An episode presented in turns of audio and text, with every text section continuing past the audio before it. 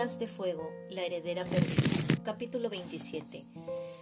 Pánico, gritos. Para ser un palacio rodeado de agua, era sorprendente la velocidad a la que se incendiaba todo. Trozos enormes del follaje cayeron del cielo, arrastrando consigo ramas, hojas y desechos en llamas, que se precipitaron hacia el palacio de verano. Tsunami vio a muchos dragones dirigiéndose directamente al lago con las alas prendidas, gritando de dolor. Las bombas eran solo leños ardiendo, pero causaron un daño terrible al chocar contra el pabellón y derribar a varios alas marinas. Los alas celestes nos han encontrado, dijo uno de los guardias, mirando aterrorizado hacia el cielo. Mientras el guardia hablaba, vieron a una tropa de dragones rojos y naranjas que volaban por encima de sus cabezas, tirando más bombas y prendiendo con su aliento las hojas que los tapaban. ¿Pero cómo? preguntó el segundo guardia. Tsunami pensó en el agujero que Ampolla había dejado en el follaje cuando había apresado a Membranas. ¿Había sido eso suficiente para atraer a los alas celestes hasta allí? ¿Qué probabilidades había de que una patrulla hubiera visto el agujero, hubiera informado a su superior y hubiera reunido las fuerzas necesarias para atacar solo un día después? No, tenía que haber sido otra cosa. Miró hacia abajo y vio cómo el agua del lago burbujeaba, mientras un montón de dragones asustados intentaban salir de allí por el túnel. Una sola entrada significaba una sola salida y no era lo suficientemente grande para que todos pasaran a la vez. Se puso enferma solo de pensar en todos aquellos dragones allí atascados. Había otra salida, pero salir volando por el follaje para caer directamente en las garras de los alas celestes podía ser una misión suicida. Tsunami buscó en la masa de dragones a su madre, pero no vio por ningún lado collares de perlas ni alas del mismo color que las suyas. Al menos, Coral no era ninguno de los cuerpos que flotaban en el lago con las alas achicharradas. Tampoco vio rastro de ampolla por ninguna parte. Tiburón pasó volando muy cerca, gritando órdenes. La mayoría de los dragones parecían demasiado asustadas, asustados como para escucharlo pero algunos dieron media vuelta y los siguieron hacia el cielo. Seguro que los ganan en número, pensó Tsunami.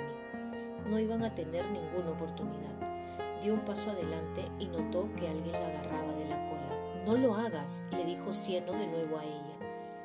Sé que quieres luchar, pero no podemos perderte así. Tsunami frenó. Deseaba estar allí arriba con cada músculo de su cuerpo arañando hocicos de alas celestes y derribándolos con la cola. Eso es lo que te dictan tus impulsos, se dijo, o podrías escuchar a tus amigos. Se giró hacia los guardias que estaban temblando de miedo con la mirada fija en las hojas verdes del follaje. Id, les dijo, defender el palacio es mucho más importante que cuidar a los prisioneros. Pero, comenzó a decir uno de ellos, pero no podemos dejar que tú, Tenéis que salvaros, les dijo Tsunami, y nosotros también. Confiad en mí. El destino quiere que nosotros sobrevivamos a esto. Los guardias no se quedaron para discutir, se lanzaron al aire y Tsunami vio a uno volar hacia abajo para unirse a los dragones que se apretujaban junto al túnel. Pero los otros dos volaron hacia la pelea para reunirse con el comandante tiburón. La ala marina se giró y volvió corriendo a la isla en la que Membranas y Abisal estaban atrapados. Cieno ya estaba allí, tirando de la cadena de la pared. Tsunami le enseñó cómo tenía que hacerlo. ¿Podéis oírme? le gritó a Membrana y a Abisal. Vamos a sacaros de aquí. Preparaos para alzar el vuelo. ¿Tsunami? dijo Abisal, aunque su voz se perdió entre los crujidos, el ruido metálico y el gran estruendo que venía del techo. De repente, el agua dejó de fluir y Tsunami se encontró cara a cara con el dragón azul cielo. Él le sonrió. Eh, hola, dijo ella. Los dragonets del destino están especializados en rescates espectaculares, ya sabes. ¿Estás impresionado? Mucho, le contestó él, saltando sobre el foso y aterrizando a su lado. Membranas lo siguió, aterrizando erráticamente tras él. No parecía muy buena señal que le cayera un hilillo de sangre de la oreja. Otro par de fieros troncos cayeron en el exterior y se escucharon más gritos provenientes de abajo. Avisal extendió las alas con una expresión de asombro y horror en el rostro. El palacio está siendo atacado, le explicó Tsunami.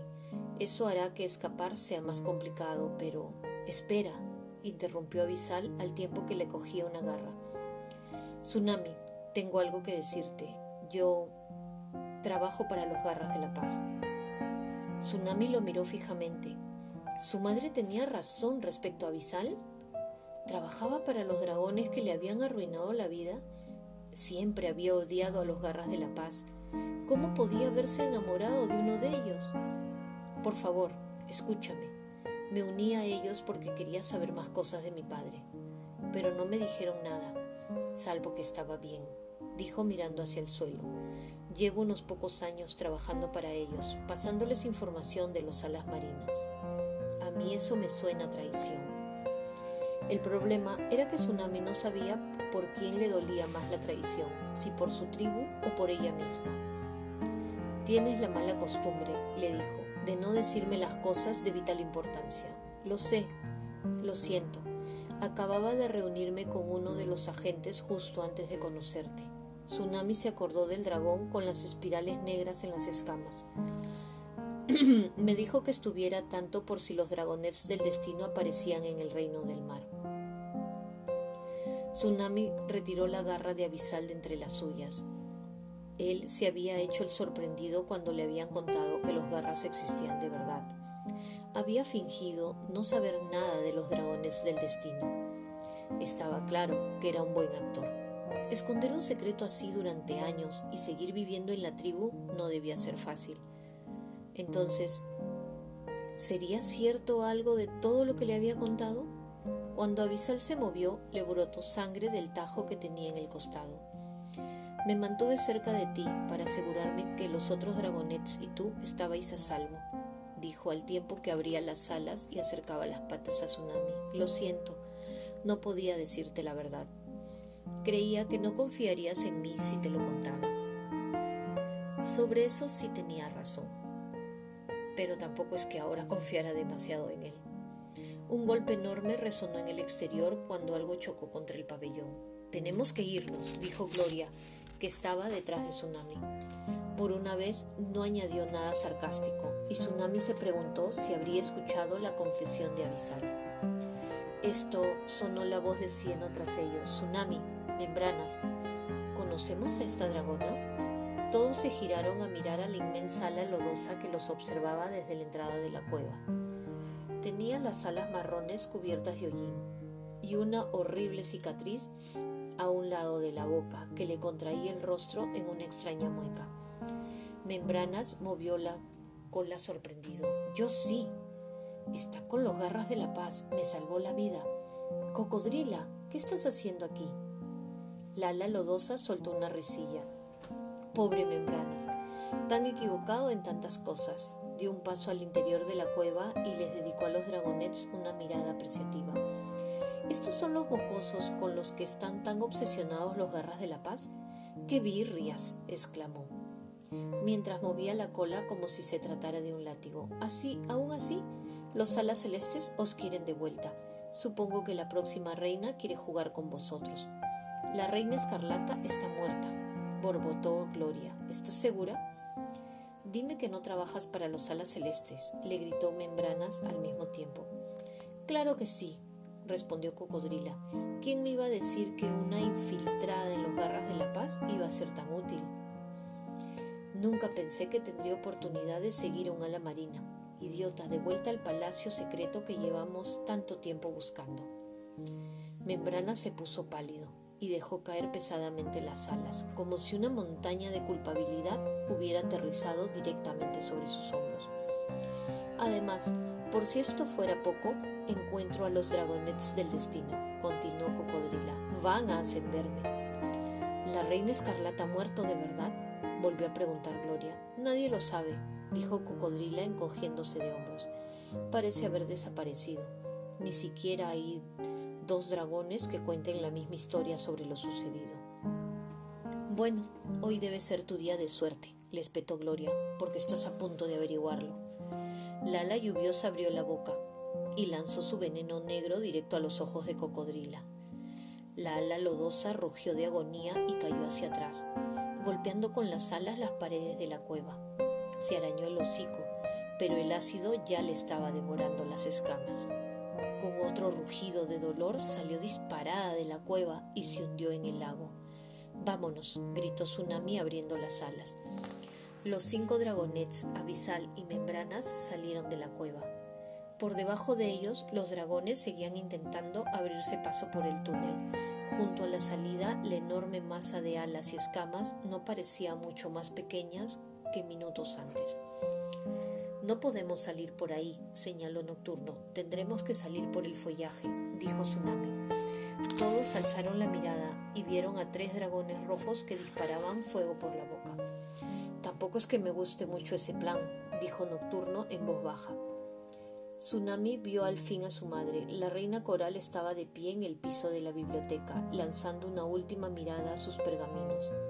Aún no se habían quemado, pero eran lo más inflamable de todo el palacio. Si empezaban a arder, el humo invadiría el pabellón y mataría aún más dragones. La dragonet recién nacida estaba pegada al pecho de su madre. Anémona, que no llevaba arnés, aguardaba de pie en la saliente del piso del pabellón. Mientras las miraban, la reina coral empezó a lanzar sus pergaminos al agua. Al cabo de un momento, Anémona se unió a ella, y la reina interrumpió por un instante su misión para acariciarle la cabeza con cariño. Puede ser una buena madre, pensó Tsunami con tristeza, y una buena reina. Se preguntó si habría alguna versión de Pirria donde ella, Coral, Agallas, Anémona y Mérgula pudieran haber vivido como una familia normales y felices, sin nadie que intentara matarlos. Ahora es demasiado tarde. Ya tenía a su otra familia, no demasiado normal, pero que la necesitaba más que nadie. Subió, subió volando hacia los restos maltrechos del follaje. Otro tronco en llamas pasó tan cerca de los dragonets que Tsunami tuvo que empujar a Gloria para apartarla del camino se precipitó directamente al lago, tras rebotar en el pabellón y prenderle fuego a otro dragón durante su caída. Sol, gritó Tsunami, nocturno, poneos debajo de las alas de cieno. El ala lodosa extendió las alas a prueba de fuego y los dos dragonets se colocaron bajo ellas. Tsunami salió la primera para poder comprobar cómo estaba el cielo al otro lado del follaje. Dejó atrás las hojas quemadas y casi chocó contra un ala celeste. El dragón sostenía un tronco entre las garras y estaba a punto de prenderle fuego con su aliento antes de dejarlo caer en el palacio. Tsunami lo empujó y cuando vio lo que sostenía, lo golpeó un costado con la cola. El tronco se le escurrió de las garras y cayó al océano. El dragón se precipitó tras él. Cieno, cinco alas celestes más volaban en formación dispuestos a atacar. A su izquierda, Tsunami vio el ala de una enorme ala lodosa que traía más troncos. Los alas celestes se lanzaron por ellos, cogieron uno cada uno y volaron directo al palacio para prenderles fuego. Tsunami sisió de rabia. Aquel era un ataque brutal y cuidadosamente planeado a un palacio lleno de dragonets y civiles inocentes. No había nada de justo ni honorable en aquella pelea. Tiburón y sus alas marinas estaban luchando con otro grupo de alas celestes justo delante de ella. El fuego volaba y las garras se hundían en las escamas de sus oponentes. Quería poder unirse a ellos, se moría de ganas de estar allí, destrozando, arañando y luchando contra los intrusos que se habían atrevido a atacar el palacio de su familia. Era la clase de pelea de la que no se sentiría culpable después pero los otros dragonets volaban junto a ella y no podía abandonarlos. Por allí, dijo, dirigiendo la cabeza hacia una zona despejada del cielo. Por la dirección del sol, dedujo que estaba señalando hacia el sur. El sur, hacia el continente, que era justo a donde necesitaban ir. Gloria voló de inmediato hacia donde Tsunami había dicho y cuando salió a cielo abierto, las escamas se le volvieron azul pálido, blancas y doradas, para luego desaparecer. Tsunami ni siquiera pudo ver un ligero movimiento en el aire cuando la ala lluviosa se alejó volando. Cieno fue el siguiente, con las alas abiertas para escudar a Solia nocturno. En mitad de la pelea, un ala celeste los vio y salió volando tras ello. Tsunami le cortó el paso, la agarró del hocico y le golpeó el estómago tan fuerte como pudo. La ala celeste respondió el ataque provocando nuevas oleadas de dolor en las costillas fracturadas de Tsunami. La dragonet se soltó y la ala celeste lanzó una gran bocanada de fuego a la espalda de Cieno.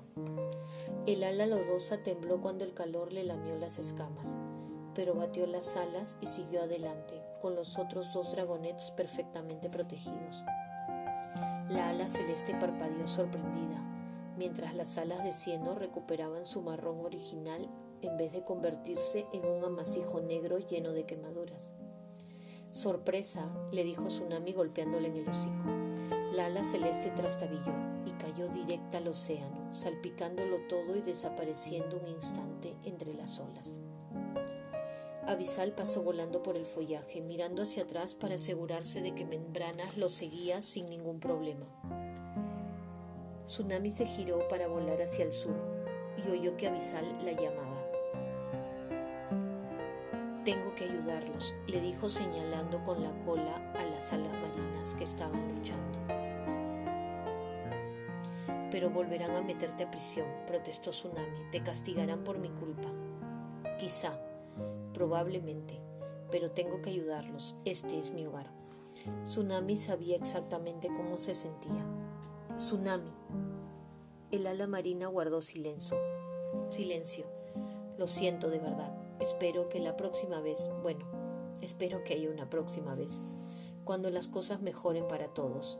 Ella también lo esperaba. No estaba segura de poder perdonarlo, pero quería tener la oportunidad de decidir. Quería que sobreviviera la guerra y quería poder volver a encontrarse con él en un mundo sin garras de la paz, ni destinos, ni secretos de los que preocuparse. Pero ahora no había tiempo de decir todo aquello. Tsunami iluminó las escamas para formar una de las expresiones que él le había enseñado. Está bien. Luego añadió, cerebro de calamar, y Avisal sonrió antes de girarse y salir volando hacia el corazón de la batalla. Membranas y Tsunami volaron juntos hacia el sur, batiendo las alas al mismo ritmo, pero el sonido de otras alas muy cerca de ellos les llamó la atención. Tsunami se giró justo a tiempo de ver a Ampolla, que en ese momento salió del follaje y agarró a Membranas por la cola. La reina tiró de él y se dispuso a clavarle el aguijón venenoso en su corazón. Con un grito, Tsunami se lanzó hacia ellos y apartó de un golpe Ampolla. La ala arenosa cayó de nuevo hacia el palacio, siseando. Tsunami agarró a Membranas de las garras delanteras y tiró de él. Unos cuantos aleteos después, Membranas gruñó suavemente. ¿Te ha dado? le preguntó Tsunami. No me ha dado en el corazón, le contestó su guardián, pero al tiempo que levantaba el ala y le mostraba una herida supurante cerca de la cola. Aún así, sigue siendo venenosa. Lo solucionaremos, encontraremos la manera, le aseguró Tsunami. Vuela hasta que lleguemos a tierra. Volvió a mirar hacia atrás y vio a Ampolla quieta en pleno vuelo, observándolos mientras se alejaban. Sus fríos ojos negros parecieron seguir a Tsunami hasta que el ala marina se perdió en el horizonte.